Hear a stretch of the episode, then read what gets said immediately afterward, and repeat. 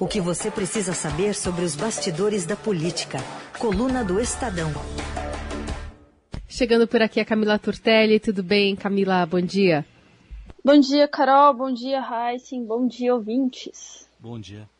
Camila, vamos falar um pouquinho sobre Podemos e o Movimento Brasil Livre, porque depois do divórcio da legenda com o MBL, o MBL quer reconstruir ali uma imagem, busca um novo partido para abrigar os seus quadros para as eleições. O partido ainda acredita que pode fazer pelo menos três nomes na Câmara, além de Kim Kataguiri, Rubinho Nunes e Adelaide Oliveira.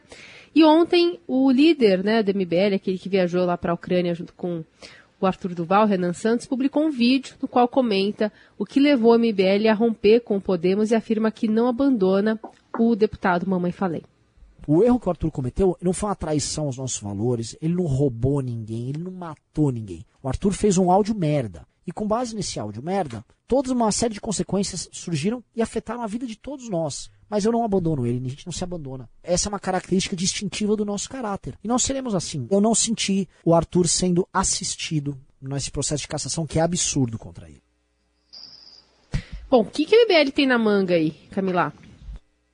Bom, Carol, o MBL, primeiro que ele acredita que até as eleições, esse caso do Arthur e aquele outro caso lá atrás do Kim Kataguiri relacionado ao nazismo, que eles vão ter esfriado. Então, que eles vão manter ainda uma certa popularidade e a capacidade de eleger deputados federais. Sempre vale lembrar que a eleição para a Câmara Federal para os partidos é a mais importante, porque é o número de deputados eleitos por cada partido que, que determina, que coloca, que coloca no cálculo do, do fundo, tanto do fundo eleitoral quanto do fundo partidário, quanto cada partido vai receber. Então, o MBL acredita que eles têm ainda uma grande força, que eles têm a sua claque, a sua claque raiz ali, assim como o bolsonarismo, e que eles devem fazer eles colocam aí pelo menos três deputados federais. Não sei, né? Vamos ver. Os partidos têm feito uma conta aí de pra, que para eleger cada deputado é preciso ter entre 200 mil e 300 mil votos. O Kim Kataguiri, que é o único deputado federal do MBL atualmente, foi eleito em 2018 com 465 mil. Então, assim, se ele repete a votação que ele teve, ele claro, se, se elege e ainda deixa uma rebarbinha aí para o partido para o qual eles estiverem filiados conseguirem trazer pelo menos mais um nome. Outra é, outra força, né, outro ativo que eles acreditam ter na manga é justamente a força deles nas redes sociais. Eles são super ativos. Era isso que eles estavam, é, que o Podemos estava contando quando eles anunciaram a ida deles para o Podemos, para a campanha do ex-juiz Sérgio Moro essa força que eles têm de viralizar, de produzir meme. Eles brincam, inclusive, que eles têm um gabinete do meme. Pois bem, eles não estão é, completamente descartados pelos partidos e estão, inclusive, conversando com alguns partidos. Um deles é o União Brasil, a fusão entre o PSL e o DEM, do qual o Kim Kataguiri ainda faz parte, o Kim é, ainda está afiliado ao União Brasil, ele era DEM, né, então ficou União Brasil, e, é, e foi nomeado na semana passada, ou semana retrasada, inclusive, vice-líder do partido na Câmara dos Deputados, que é algo assim de não se jogar fora, e está sendo cotado é, talvez para uma vice-presidência da Comissão de de Constituição e Justiça, ou pelo menos para ser mantido como membro dentro da CCJ. Apesar de que esse ano as comissões na Câmara não devem ter a mesma força que a gente viu nos últimos anos, porque é um ano eleitoral e vai ter pouca polêmica, pouco projeto importante circulando no Congresso. Mas voltando, o MBL chegou a sentar, é, se reunir com alguns dirigentes do do União Brasil na semana passada para discutir a possibilidade de filiação de todos os quadros do MBL à União Brasil. É uma conversa inicial ainda, é, dos dois lados existem ressalvas. Então, por exemplo, o que, que o, o MBL quer para se filiar a algum partido? Quer ter uma garantia de autonomia é, que eles vão poder é, colocar os seus apoios nas disputas para o Palácio do Planalto, ou seja, o MBL quer continuar apoiando o Sérgio Moro até onde o Sérgio Moro for, independentemente de quem a União Brasil escolha apoiar. Eles querem essa garantia e também para o governo de São Paulo. Vamos lembrar que antes de toda essa confusão, o Arthur Duval se filiou ao Podemos, se colocando como é, pré-candidato ao governo de São Paulo. E o Podemos agora tem ventilado, inclusive, o nome da presidente do partido, a deputada Renata Abreu, para essa vaga. Então, é, esse é um ponto importante para o MBL escolher para qual partido vai. Ter autonomia. Por outro lado, o União Brasil ainda está estudando, ainda está conversando, né? foi uma conversa inicial. O União Brasil quer é, ter um, um, termômetro melhor, quer entender melhor o que, que vai acontecer com o Arthur Duval daqui para frente. Então, desde que os áudios vazaram, os áudios sexistas, horrorosos sobre as vítimas da guerra ucraniana, o Arthur Duval se desfiliou do Podemos, né? E começou a enfrentar um processo de cassação que pode levar à perda, à perda dele do mandato de deputado estadual na Assembleia Legislativa de São Paulo. União Brasil quer entender qual que é a chance dele ser cassado ou não. Se ele, se ele for cassado, ele fica inelegível também, né? Então não compensa é, para o partido, fica ruim para o partido filial Arthur Duval existe a possibilidade do, do, do União querer filiar todos os outros, menos Arthur? Existe, mas como a gente escutou aí no áudio do Renan, eles não, eles, eles não vão abandonar o Arthur, né? É, o Arthur, ele apresentou ontem uma defesa prévia na LESP. É, a LESP deve votar aí em breve a, a, a, se vai aceitar, se vai colocar, abrir esse processo dele no Conselho de Ética ou não. E, e daí tem, é interessante ver alguns dos argumentos que foram tra trazidos por essa defesa do Arthur Duval na LESP, né? Um dos pontos que, que ele coloca para falar que não que esse processo não deve correr, que esse processo deve ser anulado, é que as mensagens que foram vazadas eram privadas, que foram vazadas ilicitamente. Então, ou seja, né? É curioso isso, né? Você pode falar um absurdo desse, mas desde que seja privado? Né? Não sei, né? Vamos ver como que o, o Conselho de Ética vai, vai tratar isso. Outro argumento é, é, que a defesa do Arthur fala que o Conselho de Ética da LESP não tem competência para julgar o crime crime de opinião cometido no exterior, porque ele enviou as mensagens quando ainda estava na Eslováquia. Também não sei se isso daí vai colar.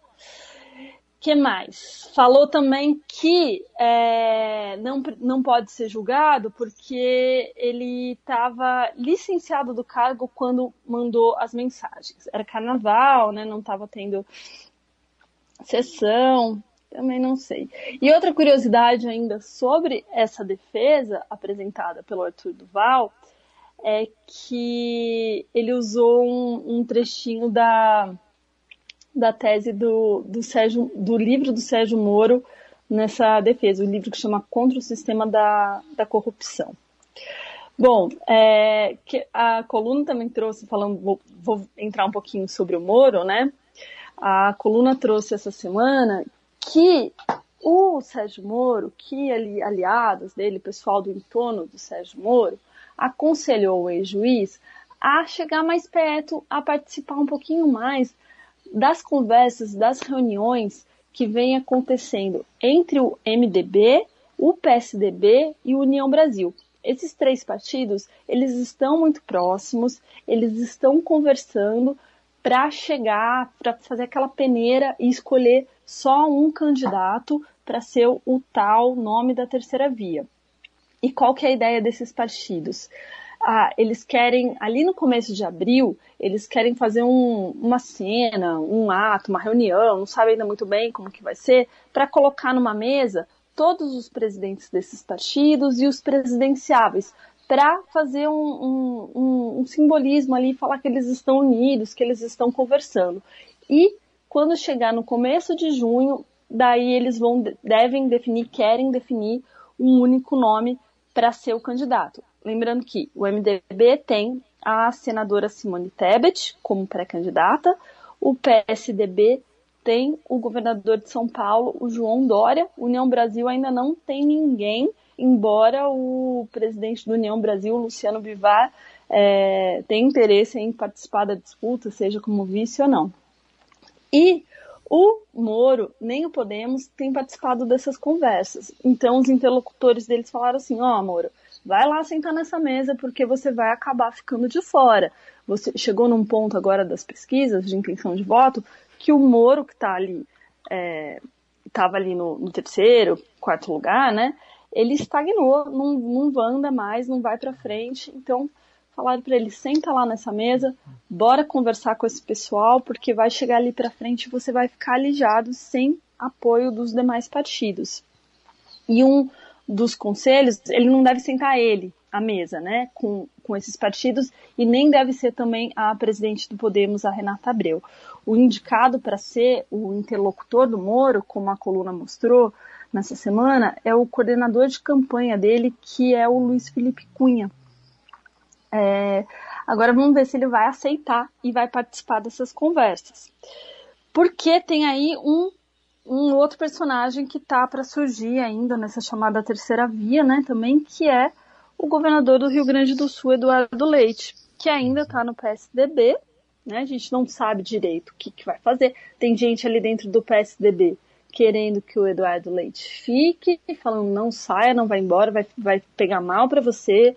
Você participou das prévias aí com o João Dória, perdeu e agora você vai sair do partido para entrar, é, você fala, é o PSD, né? Conversa ali com o Gilberto Kassab, vai sair do PSDB, vai para o PSD para é, né, concorrer às eleições mesmo por outro partido, não vai pegar bem para sua história, você vai ficar com a fama de não perdedor, você é um político jovem ainda.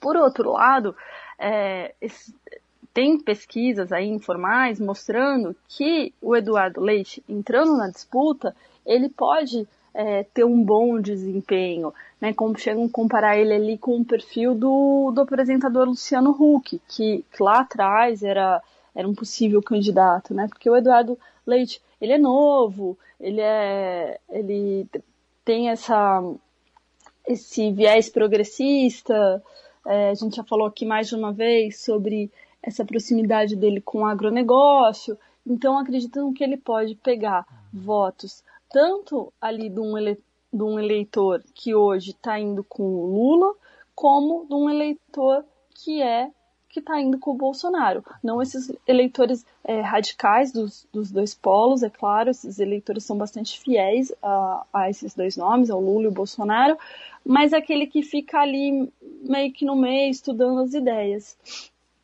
Então, assim, é, essa terceira via segue bagunçada, tem muita coisa acontecendo, mas até junho a gente deve ter definições.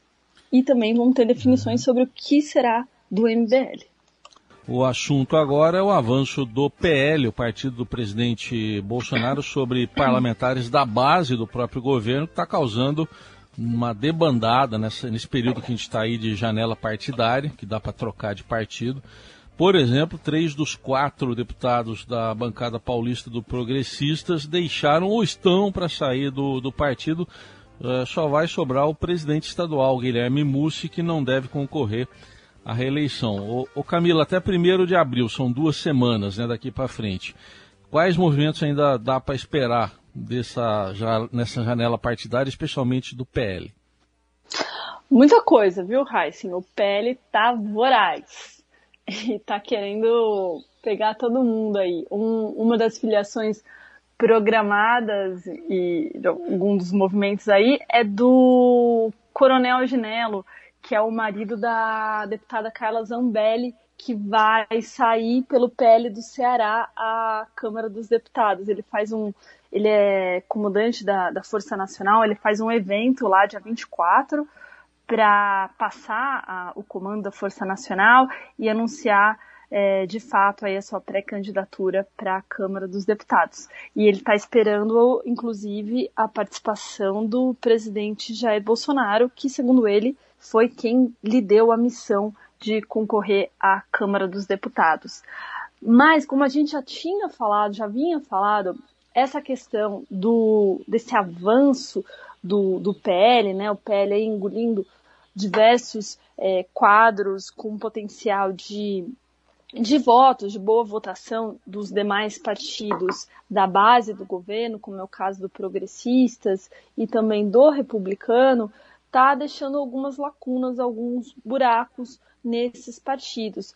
Um, um exemplo muito claro é esse daí que você citou, que é o caso do Progressistas em São Paulo. Então, Progressistas tinha uma bancada de quatro deputados. Um é o presidente estadual, né, o Guilherme Mussi, outro é o, o Fausto Pinato, o coronel Guilherme Derrite e o Ricardo Izar. E daí o que, que acontece dentro dessa bancada?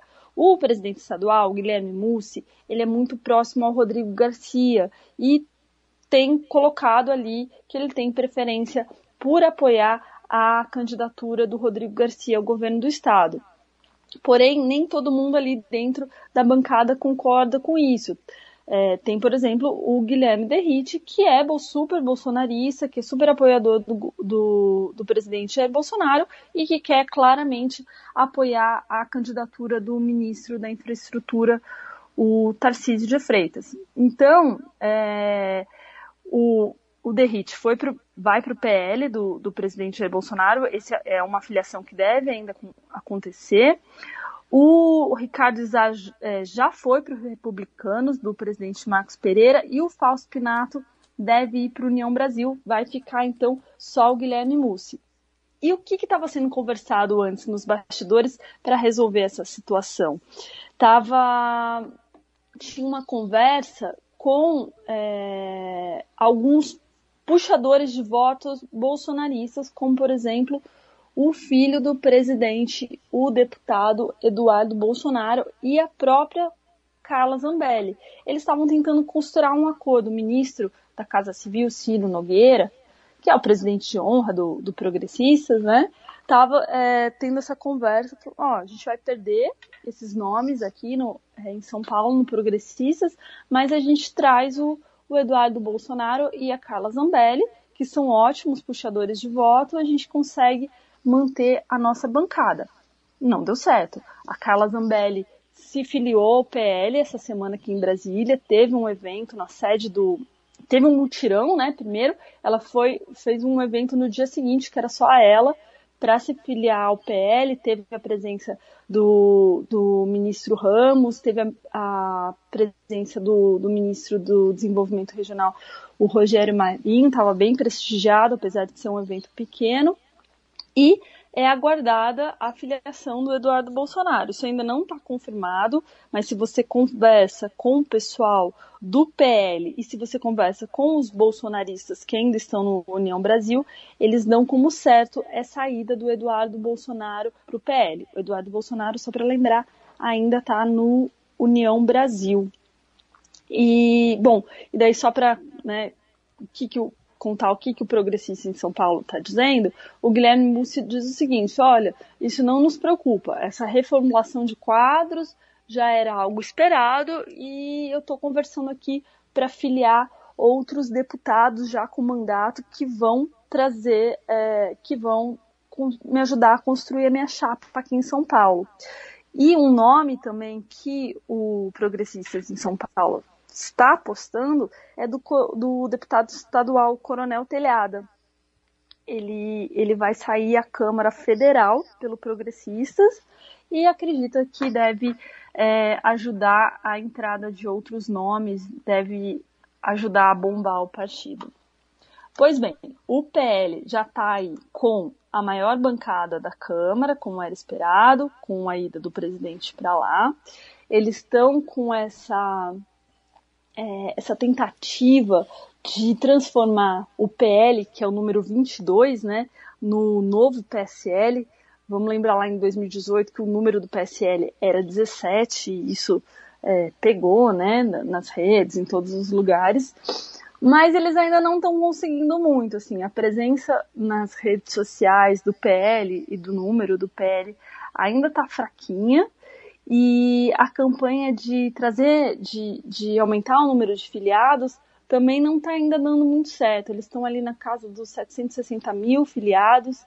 É, a coluna trouxe na semana passada que o vice-presidente do PL, que é o capitão Augusto, está com uma meta aí de levar para um milhão de filiados até, até o meio do ano não está dando muito certo ainda, apesar de toda essa movimentação do partido do presidente Jair Bolsonaro. Mas em número de deputados está. Agora, uma coisa importante, está com a maior bancada agora? Tá.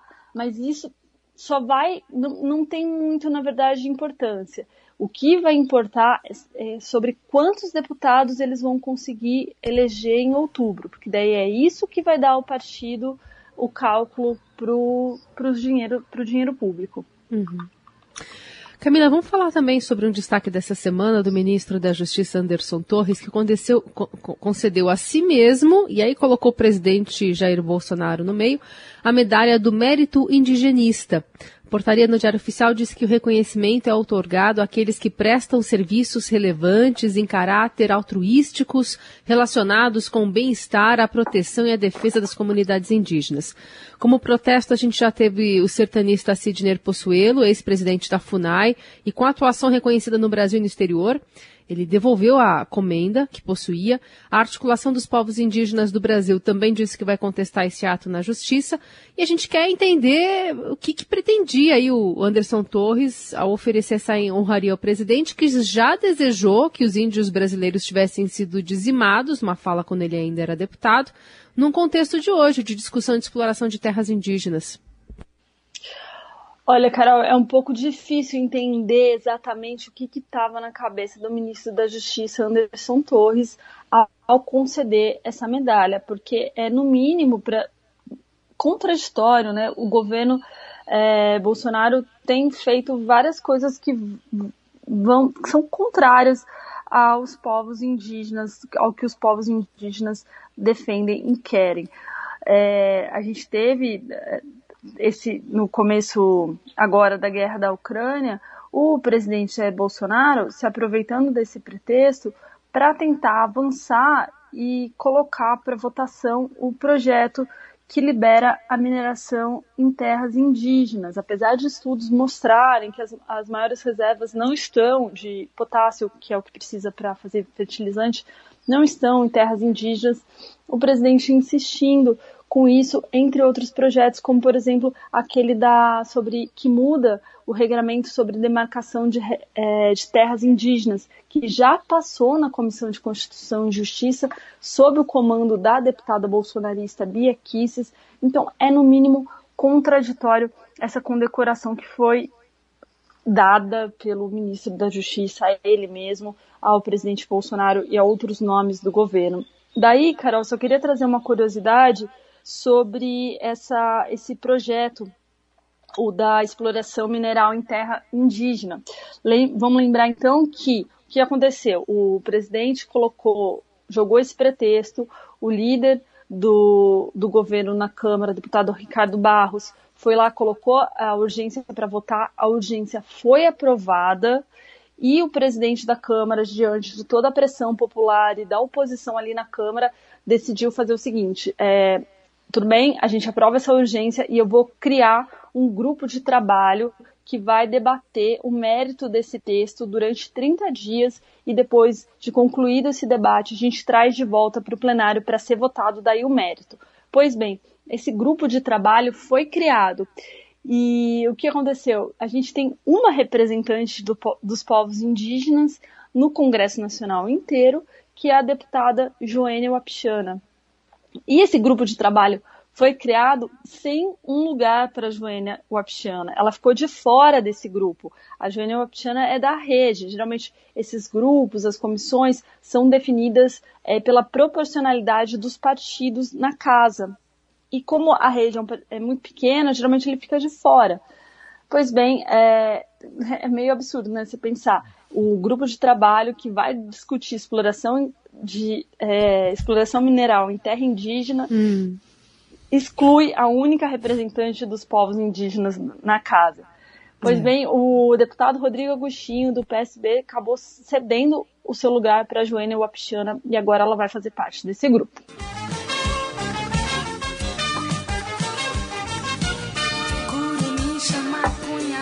eu vou contar.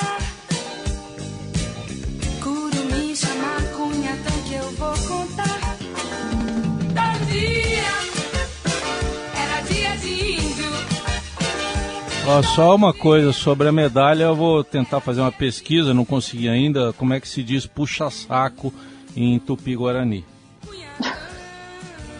Alguém pode mandar aí, né? Pode mandar. Eu até achei um aqui, mas eu fiquei na dúvida se, se era brincadeira ou não, então não. Melhor deve não. ter, deve ter, deve ter.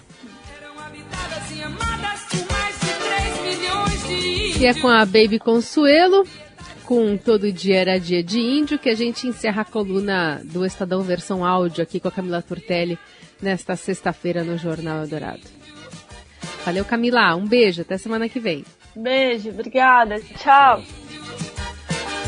Mas agora ele só tem o dia 19 de abril. Mas agora ele só tem o dia 19 de abril. Amante